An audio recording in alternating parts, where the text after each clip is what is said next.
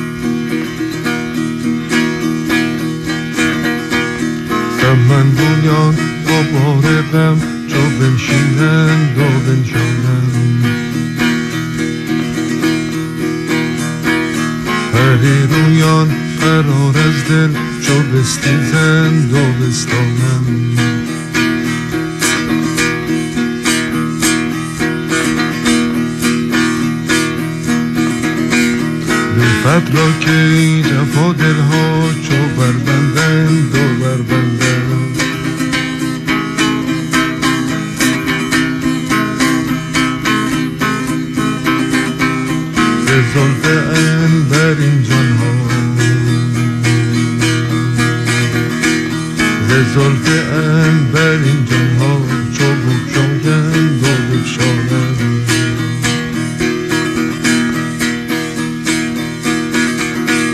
به عمر یک نفس با ما چو بنشینم دو برخیزم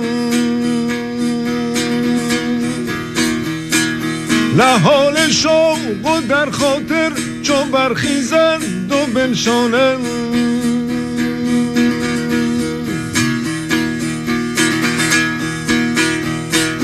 سرشک گوش گیران را چو دریابند و دریابند. رخ مهر سهر خیزان نگردانند اگر دانند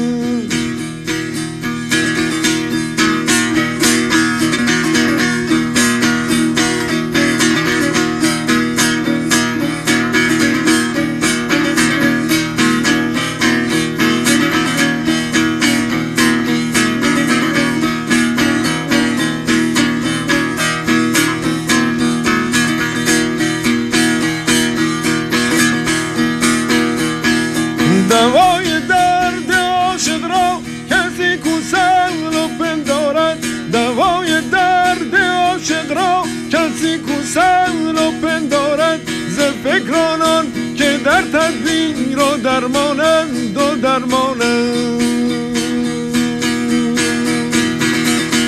ز فکرانان که در تدبیر و درمانند و درمانند.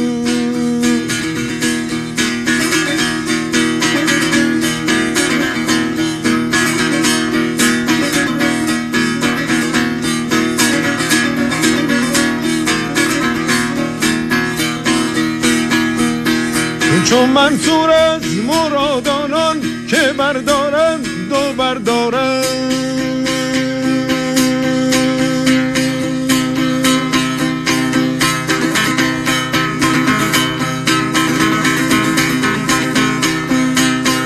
چون منصور از چون منصور از مرادانان که بردارند دو بردارند. بدین درگاه و حافظ را چون می‌خوانند دو میرانند. بدین درگاه و حافظ را چون می‌خوانند دو میرانند.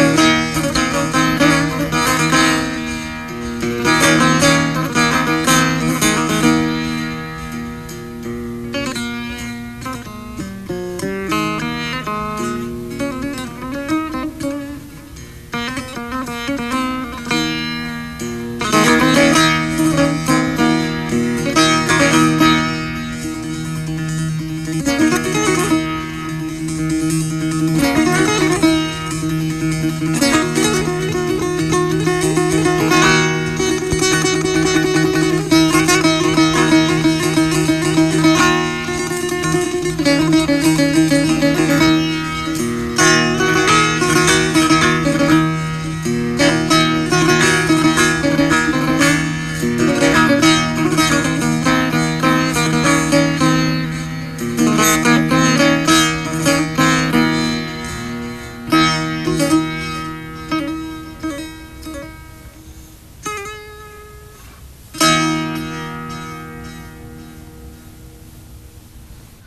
迎回来，这里是正在直播的《行走的耳朵》，听少听但好听的音乐。我们刚刚听到的这首来自波斯，嗯，这是非常少见的一盘磁带吧？啊，是一首我非常喜欢的一位音乐家 Lotfi Mohammad Reza Lotfi，他在。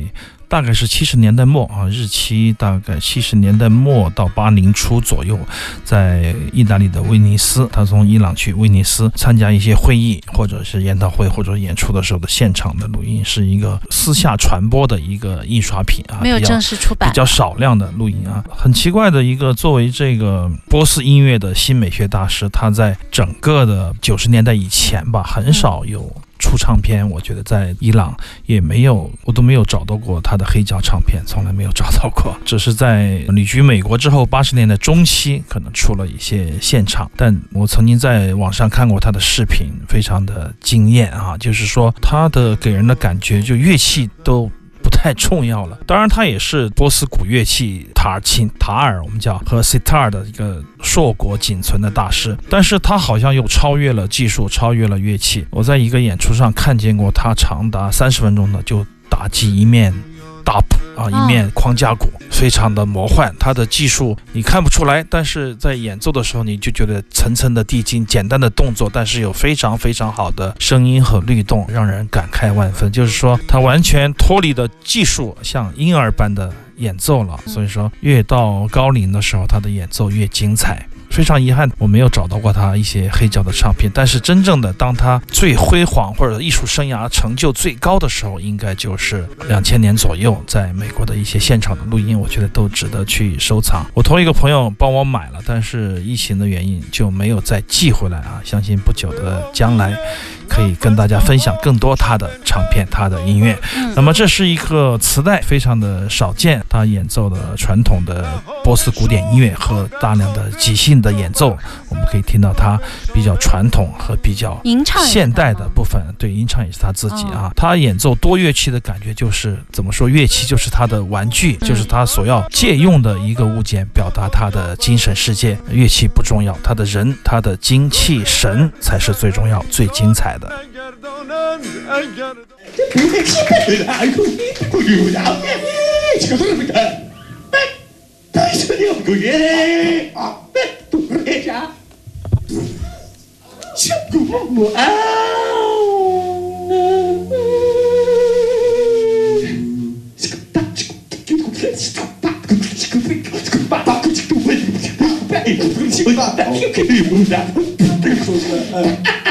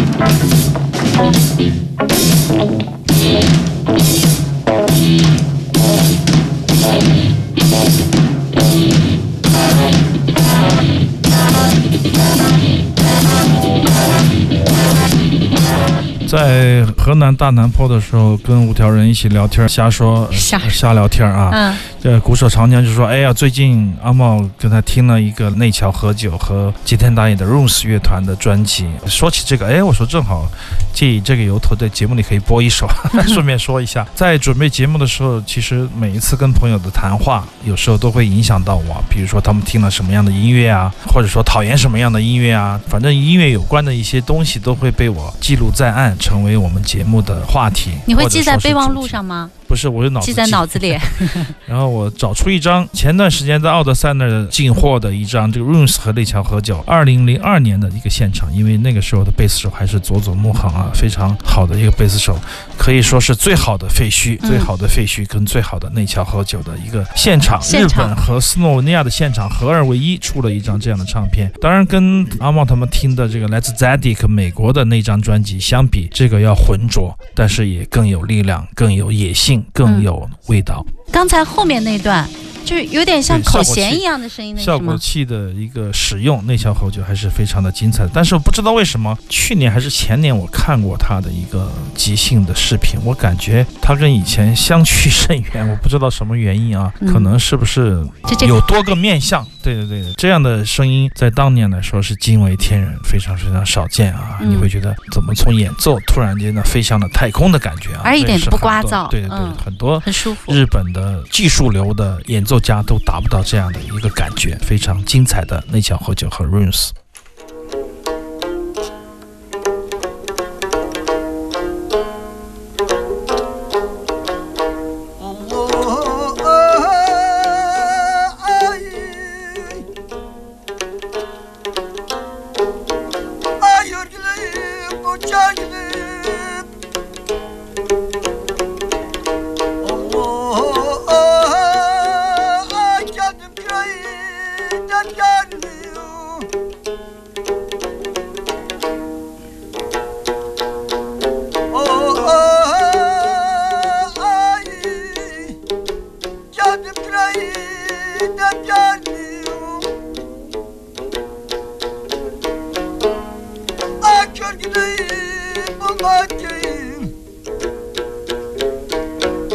Acun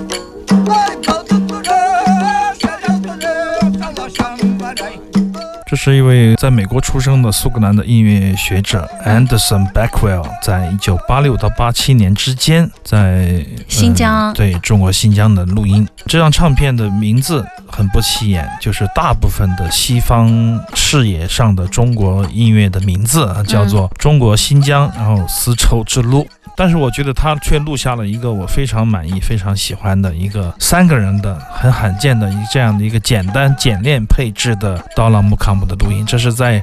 当年据内页介绍，是在阿克苏附近的一个村落里面找来的村民演奏并且演唱的一个热瓦普，一个大普打击乐啊，一个萨巴伊，就是听到的钉子一样的对这个打击乐好特别，对，这是阿西克所独有的打击乐，也是非常重要的维吾尔打击乐器。这三个人的演奏非常的天然，而且录音也录得很好啊，有它的味道。相对来说，你可能感受不到它的尘土飞扬的大气磅礴，但是。乐器的细腻程度却被放大表现出来了，所以说在众多的木卡姆的录音里面，我非常的钟爱这一张唱片的录音，因为很多时候一些田野录音或者说一些音乐学者去到一个陌生的地方，首先要找谁来录音这件事情就够他烦恼很久了啊。大部分的音乐学者会找专业的歌舞团的演员来演奏，我们可以听到在法国和美国早期出版的一些木卡姆的唱片，你就可以听到新疆维吾尔木卡姆艺术团的。的演奏虽然说也有很精湛的功夫，很好听的嗓音，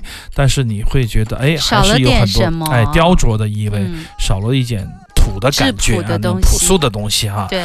那么到了民间去录音，就要找村里唱的最好、弹的最好，或者说配合最默契的组合。嗯。这也是一个不是一个容易的事情，有的时候还要靠运气、靠缘分。毫无疑问，这一张唱片在八六年到八七年之间录制的这一个三个人的配置的到了摩卡姆音乐，我可以从另外一个侧面完美的展示了这种音乐的美好，它的器乐的形成，它的配器的关系。以及他唱歌的时候的曲调都非常非常精彩的展示了出来，非常喜欢这个录音。而且我觉得他应该是运气还不错，能够碰到这样的三个啊。对，这样的唱片可能在我们的这个物质匮乏的年代，只能。看西方的朋友们录制到一些什么东西，据说这样的录音可能真的有成千上万呢。只是说很多东西没有发表出来，或者没有制成音像制品。但是确实有很多旅游的朋友们，他当时会录制这样的一些东西，或者说作为学术专用也会录制，但是未必会公开出版。这一块我觉得也是非常值得挖掘的宝藏。跟我们之前说的刀郎木卡姆，还有阿瓦提木卡姆之外，现在听到的阿克苏附近的这样的三人配置的木卡姆，又是另外一种风味了，也是非常珍贵的历史资料。